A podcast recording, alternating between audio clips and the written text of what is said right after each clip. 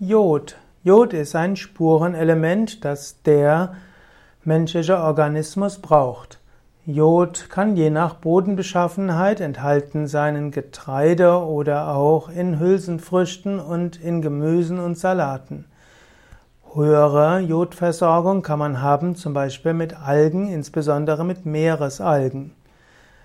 Zu niedrige Jodversorgung kann zu Kropfbildung führen.